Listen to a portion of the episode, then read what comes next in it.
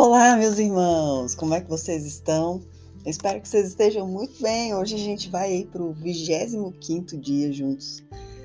Quando as coisas fogem do controle. Você escutou o episódio de ontem? Ontem foi realmente libertador.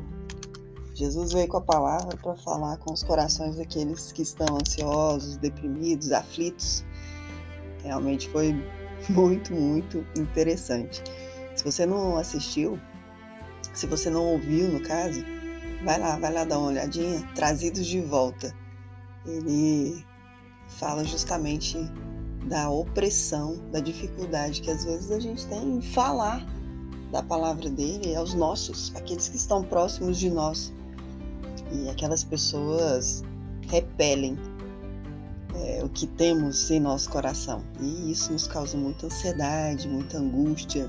Mas enfim, vai lá dar uma olhadinha e vamos aqui, no 25 dia, quando as coisas fogem do controle.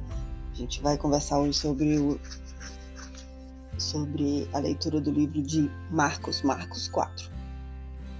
Naquele dia, ao cair da tarde, Jesus disse a seus discípulos: Vamos para a outra margem.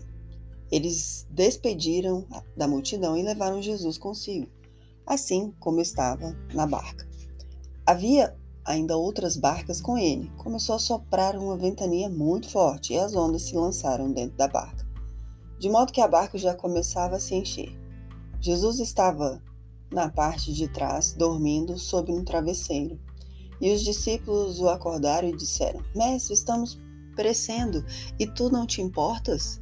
Ele se levantou e ordenou ao vento e ao mar: Silêncio, cala-te! O vento cessou e houve uma grande calmaria. Então Jesus perguntou aos discípulos: Por que sois tão medrosos? Ainda não tendes fé? Eles sentiram uma, um grande medo e diziam uns aos outros: Quem é este a quem até o vento e o mar obedecem? Marcos 4, 35, 41. Você tem sentido ventos de tempestade em sua vida?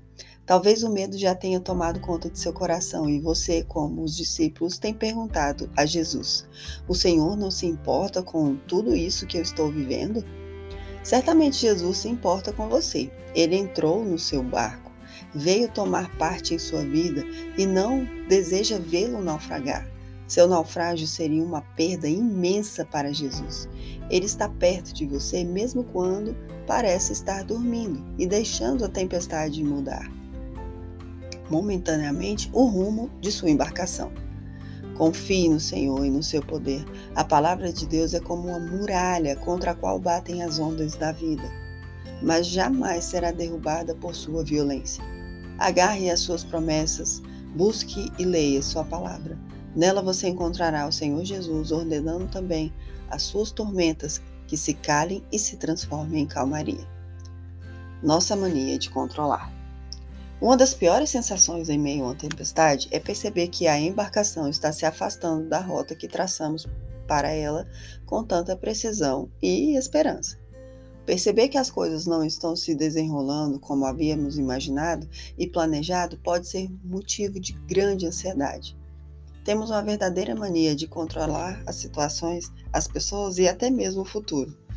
Quando temos a impressão de que as coisas estão fora do controle, acabamos nos deixando envolver pelo medo e pela insegurança. O Evangelho da Tempestade Acalmada vem nos ensinar que, mesmo quando não estamos no controle das situações, Jesus continua presente, garantindo a chegada à outra margem do lago.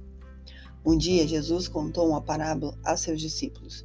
Ele comparou o reino de Deus aos planos de Deus em nossa vida como um agricultor que espalha sementes pela terra.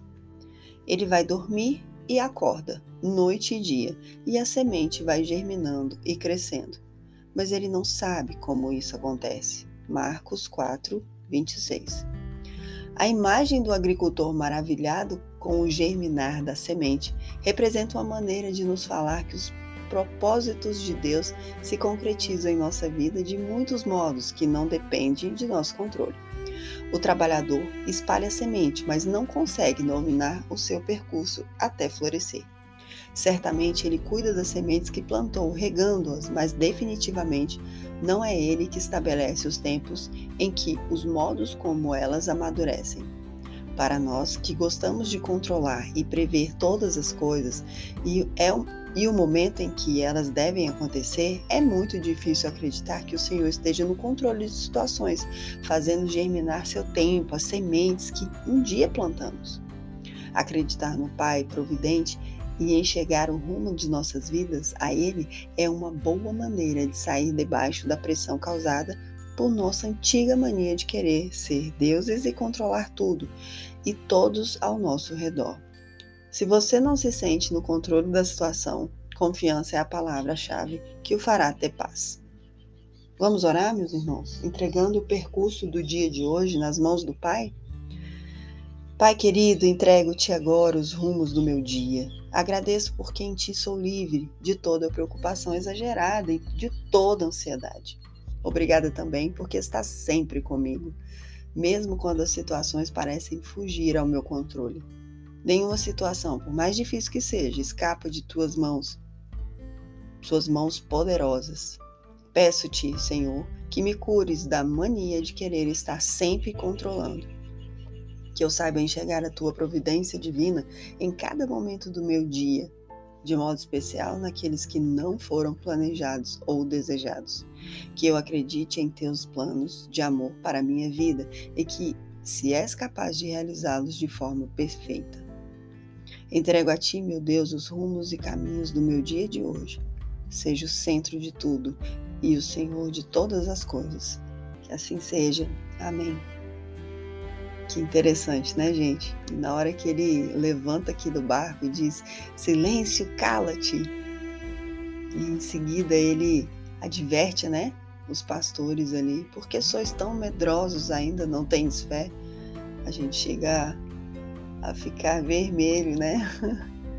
Fica envergonhado por não saber usar essa fé, por não saber usar o nosso poder com toda com todas as estratégias que ele tem todos os resultados que ele nos traz. E assim ficamos com mais um dia juntos. Gratidão, fique em paz, faça desse o melhor dia da sua vida. Até já!